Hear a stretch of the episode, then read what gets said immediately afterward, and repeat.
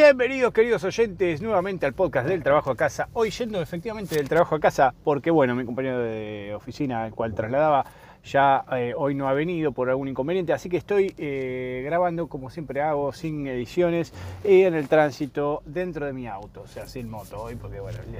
a pesar que está lindo, no sabía si iba a venir esta persona que tenía que trasladar, así que bueno, en fin, en definitiva, eh, el día de hoy les voy a hablar sobre un tema muy particular que a mí me afecta en la vida cotidiana y me ha cambiado la vida. ¿Sí? que son los videojuegos. Videojuegos, como dice el título, sí, señoras y señores, y dirán, ¿por qué mierda va a hablar de los videojuegos? Bueno, para que se den una idea, mi primer palabra cuando era niño, según cuenta la leyenda, según esta memoria remasterizada de mi infancia, que obviamente yo no la tengo, sino que la reconstruyeron, eh, mi primer palabra cuando era un infante fue piu, que fue una onomatopeya o el sonido que hacen los videojuegos cuando uno está jugando, o al menos así lo describían los adultos en esa época, ¿no? El piu piu, el ruidito del piu piu. Este, en definitiva, eh, desde ese entonces, desde que era tan pequeño, veía a mi hermano mayor jugando videojuegos en las vacaciones, a tal punto que, bueno, me generó una fascinación eh, que al día de hoy conservo. Mi hermano la fue perdiendo con los años, pero igual en el fondo la tiene ahí latente, ¿viste? Es como que está, pero no, le quiere, no quiere perder su tiempo en eso, digamos. Dice, voy a aprovecharlo en algo más productivo. Pero es lo que le pasa a la mayoría cuando llegan a una edad adulta. Ahora, hay personas que nunca crecen, y sobre todo los hombres, que somos bastante infantiles en general, no digo todos, pero la mayoría somos todos infantiles. Tenemos un pequeño niño adulto, ya ni dentro. Tenemos un niño que es como una coraza nuestra. Este, y los videojuegos son parte de algo infantil en definitiva. Es un juego, no deja de ser un juego, pero es eh, para muchos un estilo de vida o una forma de relajarse y desestresarse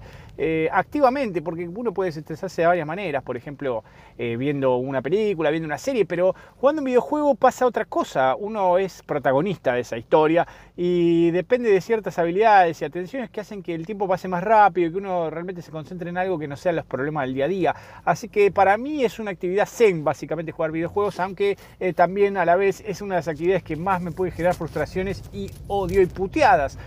más que cualquier otra, eh, les puedo asegurar que puteo más perdiendo en videojuegos que en cualquier otra actividad. Este, porque si es un juego de mesa de última, bueno, perdés y se acabó, no vas a jugar muchas horas. Un juego de mesa es algo es un juego muy extenso, pero igual perdés la partida y se acabó. Este, perdés una sola vez. Acá es como que podés perder varias veces en un videojuego, repetir esta derrota hace que uno sienta la frustración y necesidad de romper un teclado o pegar una gran puteada, cosa que me suele pasar lo último, ¿no? Lo primero trato de no romper nada, pero a mucha gente sí, eh, y me suele pasar mucho de putear y desquitarme con todo lo que tengo al alcance, o sea, enojarme con, con todo y quedarme con ese enojo hasta por lo menos sentir un pequeño sabor de la victoria. Y los videojuegos son así, en, parte son eso, pero bueno, es un desafío que uno cuando lo logra alcanzar también siente esa satisfacción que no te da nada más, este, porque bueno, la vida está llena de y decepciones, así que el videojuego te puede dar ese pequeño sabor de la victoria de haber logrado algo, aunque sea una estupidez en un mundo ficticio hecho por un programador, eh, que verdaderamente nada más nos puede dar. Así que bueno,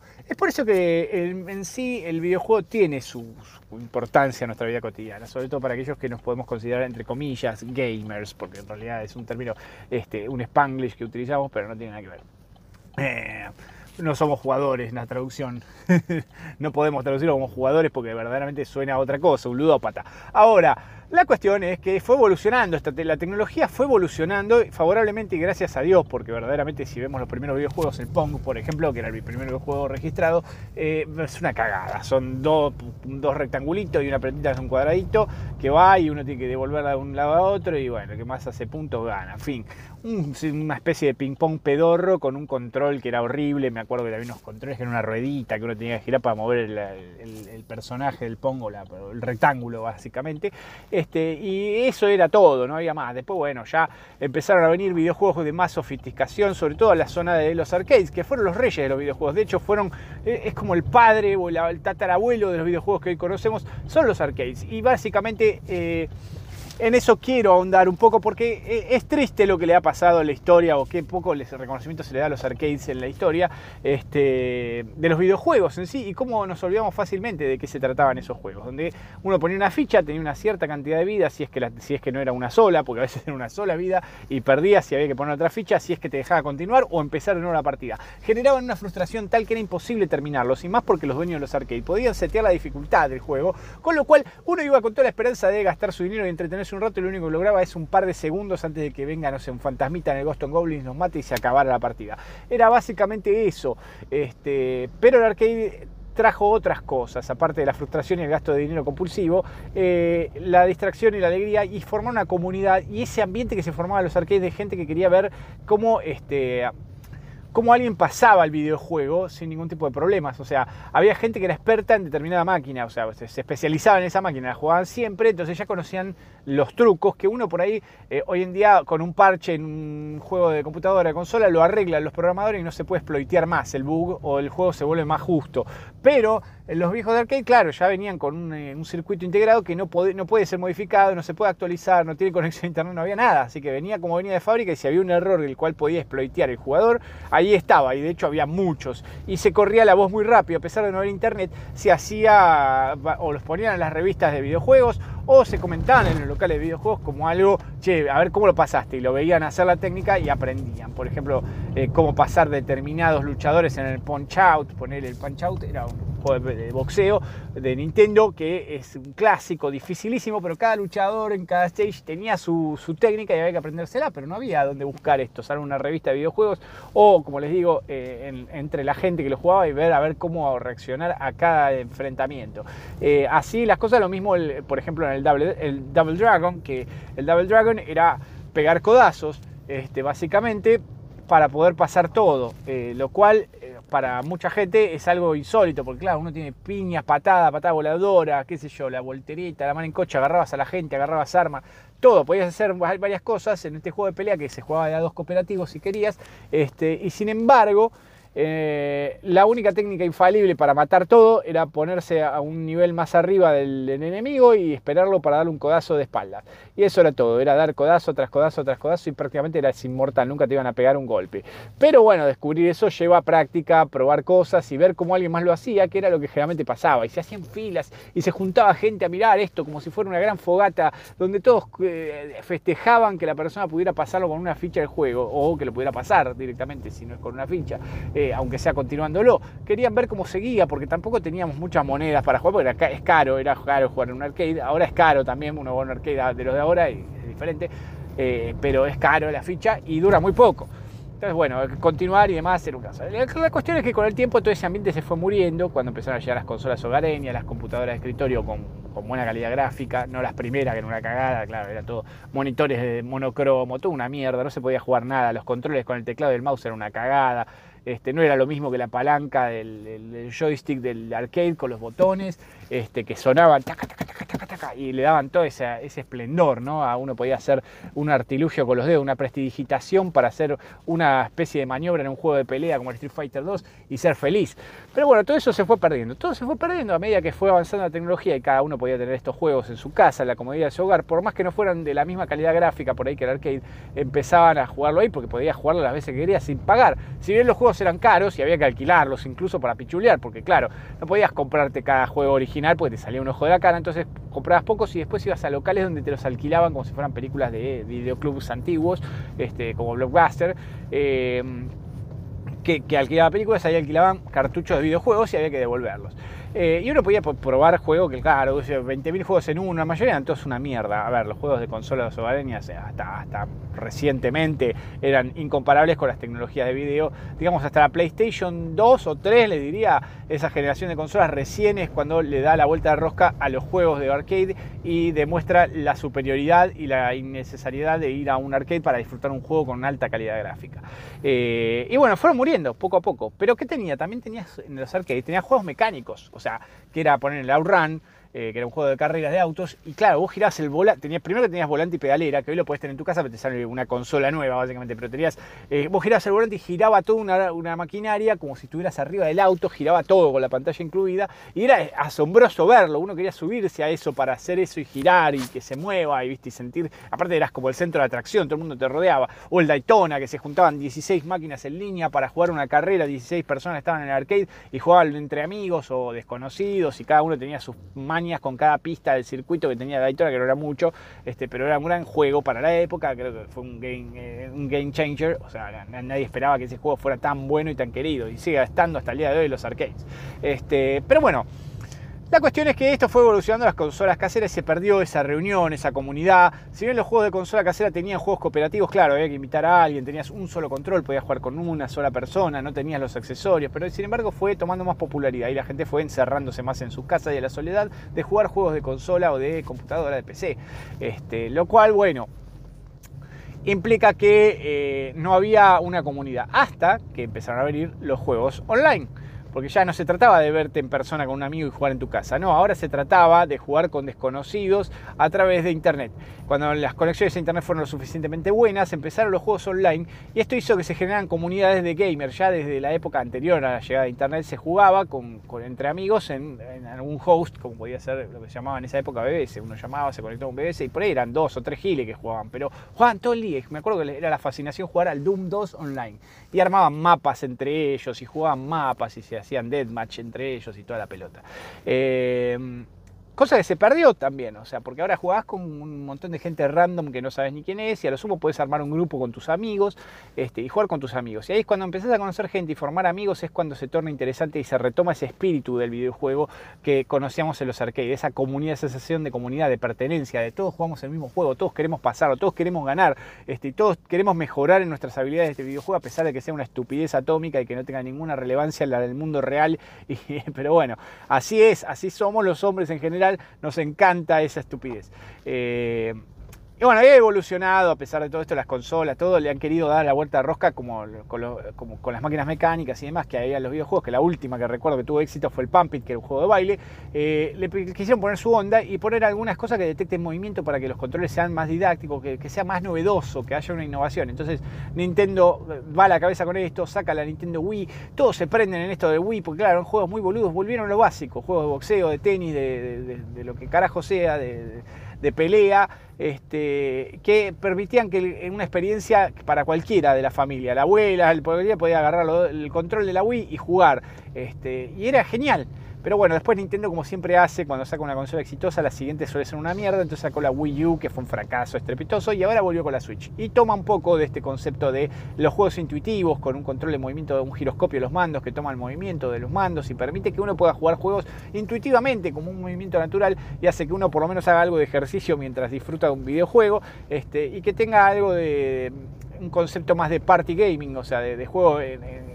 comunidad, en una fiesta de, in real life, o sea, en la vida real, no, no virtual por internet. Eh, todo esto está muy bueno, pero la realidad es que todo lo que intentaron seguir ese camino después fracasaron. O sea, Microsoft quiso hacer el Kinect y lo dejó de, lo dejó de fabricar, básicamente, lo, descontinuó. Eh, la PlayStation sacó el Move y lo discontinuó. Y después este, quisieron sacar al el sistema de realidad virtual, que es una reverenda cagada, que ya existía en los 90, no es nada nuevo. La realidad virtual la conocía desde la época del Doom y sin embargo este, no había prosperado y no va a prosperar ahora, va a morir rápidamente, como todas esas mierdas, como los juegos que estaban para televisores 3D y también murieron. Son todas esas boludeces que no tiene mucho sentido sostener en el tiempo.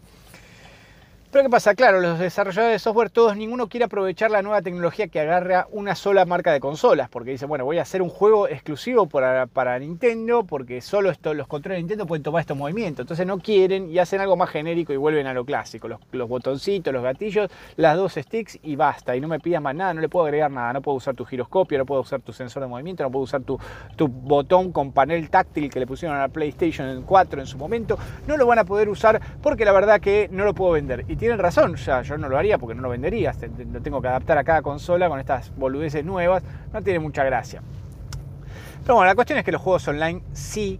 traen algo nuevo. O sea, los juegos online son la perdición, porque eh, ahí es donde empieza eh, a formarse esa comunidad que exige que uno mejore y a veces los juegos requieren un progreso, porque claro, a diferencia de arcade, uno puede continuar lo que dejó haciendo en el juego con solo conectarse, o sea, no hace falta volver a ese punto desde vida cero, como pasaba antes, que uno perdía y tenía que volver a empezar el juego desde cero y no tenía a veces ni siquiera posibilidad de continuar desde donde había muerto poniendo una ficha o haciendo un milagro, no, directamente empezabas de nuevo, o sea, muy poca gente debe haber terminado el Mario, eh, muy poca gente debe haber terminado el Sonic, solo conozco una persona que terminó el Sonic y es mi hermano, que era un enfermo, que se quedó conmigo no sé cuántas horas, yo lo miraba, no hacía nada, pero él terminó el Sonic este, íntegro, sin ninguna necesidad de hacer ninguna trampa ni nada por el estilo, y estuvimos un buen tiempo, porque aparte de eso, se te cortaba la luz o algo, cagaste, o tu vieja te desenchufaba, te llamaban a comer, chao, tenías que cortar todo, y por ahí, viste, lo dejabas pausar y volvías, y no sé, se había interrumpido y cagaste, se troló el juego. Eh, bueno, lograrlo era, era verdaderamente un logro, que no quiere registrar en ningún lado, si tengo que hacer un reconocimiento al mérito, un logro como hacen ahora en los videojuegos, le daría un logro a mi hermano por haber terminado el Sonic 1 este, íntegro de pe a pa sin ningún tipo de cheat en su formato original del Sega Genesis. Ahora, no mucha gente hoy puede tolerar esa frustración. De hecho, los desarrolladores se fueron dando cuenta que los usuarios querían jugar, pero que no tenían paciencia de volver a empezar y sentir la frustración una y otra vez de tener que volver a empezar el juego y tener que memorizar todos los lugares de cada mapa y todas las mecánicas de cada jefe y todo eso, este, y, perder, y estar de corrido durante, no sé, por ahí horas para poder terminar el juego. Entonces decidieron que era mejor hacer juegos donde el progreso se guarde y ahí empieza la onda de los juegos RPG o de roleplay gaming. O sea, ahí empiezan los juegos de rol donde los personajes suben de nivel, adquieren habilidades nuevas, compran equipamiento y se van volviendo cada vez más fuertes a medida que uno juega. Entonces eso se empieza a volver como una cocaína, porque uno ve que uno va mejorando a medida que juega y quiere jugar más para mejorar más, para ganarle a los demás, o para matar al otro, para ser mejor. Y le pone, pone, pone onda y por ahí podés pasar días enteros ahí en ese puto juego. Y tan es así que a veces desatendés las otras cosas, desatendés los estudios, desatendés tu familia, desatendés el trabajo, te quedás hasta cualquier hora despierto, cambias los esquemas de sueño porque había, eh, había épocas donde los juegos verdaderamente estaban diseñados por sádicos, que tenías eh, horarios irregulares, eh, irregulares e incomprensibles de, actividades que tenía, las que tenías que estar. Por ahí tenías que estar un fin de semana en el juego a la tarde para hacer una actividad y si no estabas no se podía hacer porque es online se hace en ese momento a nivel global con los demás usuarios. Entonces vos tenés que estar en ese día y esa hora y era muy loco. Pasabas un fin de semana en un jueguito de mierda porque el juego te lo demandaba. Era muy esclavizante y sigue siendo esclavizante, pero bueno, han bajado un poco el nivel de exigencia asiático, digamos, está a nivel asiático, ahora está a un nivel más occidental, eh, más de, gordo vago o que regula su propio tiempo o de jugador casual. A esto le podemos sumar después la llegada de la adultez la mayoría de los jugadores que jugaron estas épocas, como a mí me ha pasado, que claro, terminan teniendo que abandonar un poco ese hábito porque no pueden, no pueden continuar con su vida, les afecta tanto en su vida cotidiana y se ven tan frustrados porque no pueden hacerlo, que terminan dejando un poco la actividad o deciden voluntariamente abandonarlo, dicen no, no voy a jugar más porque tengo que dedicarme al estudio, que a veces es una patraña porque los dos días están jugando de nuevo, o directamente, bueno, van dejando paulatinamente hasta que los consumen las actividades diarias. Si bien es una actividad que demanda muchísimo tiempo, es una como cuantas otras que tiene la mayoría de la gente. O sea, muchos disfrutan, no sé, ver series en Netflix, ver películas, salir con sus amigos a tomar cerveza, juntarse a comer algo. Pero el gamer disfruta de estar pegado a la computadora, a la consola durante horas y por ahí si puede jugar con amigos mejor, porque cuanto más gente de more the merrier, este, cuanto más sean, mejor la van a pasar. Eh, así que bueno, es difícil porque cuando empiezan a crecer los componentes de este grupo de amigos, siempre hay gente que se va perdiendo o que no puede coincidir los horarios o que la familia no le permite un instante de tranquilidad, como es mi caso, que termino haciendo un podcast en el auto viajando a mi casa desde la oficina porque no tengo momento en el puto día para hacerlo. Pero bueno, todo esto es una experiencia que eh, después se termina aplicando de algún modo la vida. ¿Por qué? Primero la coordinación mano-ojo de los videojuegos no te la da nada. O sea, tenés que coordinar, tenés que tener reflejos, tenés que saber memorizar patrones o detectar patrones y memorizarlos, cosa que ninguna otra cosa, ninguna otra actividad te puede dar con tanta frecuencia eh, sin desgaste físico. Bueno, salvo por ahí las muñecas te pueden molestar o los deditos, pero normalmente vos si haces un, deporte o algo que querés mejorar el deporte, tenés que entrenar, entrenar, entrenar, llega un punto que claro, el cuerpo no te da más por día, no puedes entrenar, pero los videojuegos puedes estar horas, horas, horas, mientras que la cabeza te dé vas a estar porque el cuerpo te sigue respondiendo. Entonces es verdaderamente una actividad en la cual uno puede perfeccionarse a niveles ilimitados potencialmente, aunque bueno, claro, cada uno puede tener sus capacidades limitadas porque no tiene la habilidad o no tiene el tiempo de práctica suficiente. Entonces ya está, cuando no dispones de tiempo no vas a poder estar al nivel del gordo friki que está 25 horas al día más o menos dándole tiquiti, tiquiti, tiquiti, tiquiti. Y cuando entras a la partida online con ese gordo te agarra, te pega dos soplamocos y te manda a casa y decís, ¿para qué carajo estoy jugando esto si no le puedo ganar a nadie? Es frustrante, sí, hay gente que es muy enfermiza y que la tiene súper clara y que le dedica muchísimas horas y es imposible mantenerse al día contra esa gente, sí. Pero bueno, los desarrolladores también buscan métodos para equilibrar a la gente, entonces ponen límites eh, diarios o semanales de mejoras para que no se vayan tan a la mierda los enfermitos mentales en cuanto a mejorar sus personajes o tener objetos valiosos que les hagan diferencia en el juego. Pero bueno, lo importante es que a través de esta actividad he conocido muchísima gente. Si les puedo dejar algo antes de llegar a casa, es decirles, he conocido muchísima, muchísima gente genial a través de estos juegos. No me arrepiento en lo más mínimo de haber desperdiciado horas y horas y horas y horas de mi vida jugando videojuegos y sigo haciéndolo cuando me dejan,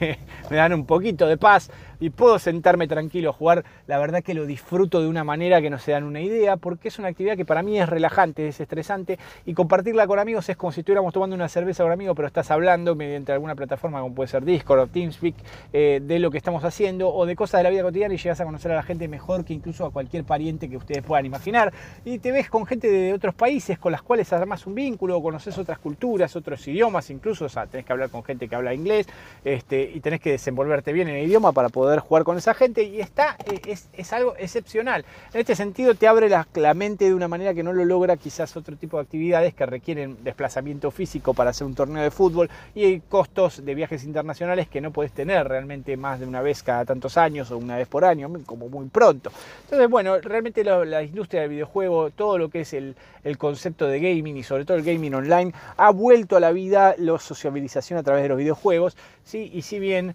como les digo, hay mujeres que les gustan los videojuegos, como puede ser mi esposa, pero lo hace más por mí que creo por lo que le puede gustar a ella, porque ella es una mujer grande, madre de dos y no tiene tiempo para estas pavadas, estas chiquilinadas. Este, pero bueno, lo hace para darme el gusto a veces y me acompaña en algún videojuego y me hace sentir que realmente podemos comulgar en alguna actividad que nos disfrace, que sea un poco de felicidad, lo rutinario de nuestras vidas y nos haga escapar algo de nuestras vidas. Eso es lo que logra el videojuego, sacarnos de la rutina del día a día sin tener que salir y gastar un fangote de guita que no tenemos este, y hacernos sentir que bueno, que estamos haciendo algo útil, aunque en realidad sea una pelotudez, porque la gente se lo termina tomando a pecho los juegos. Pero bueno, en definitiva, si les gustó, compartan el podcast y denle las cinco estrellitas, la campanita para que les avise, toda esa pelotudez. Y en definitiva, yo qué carajo sé si solo voy del trabajo a casa y de casa al trabajo. Gente, nos vemos mañana. Chao, chao.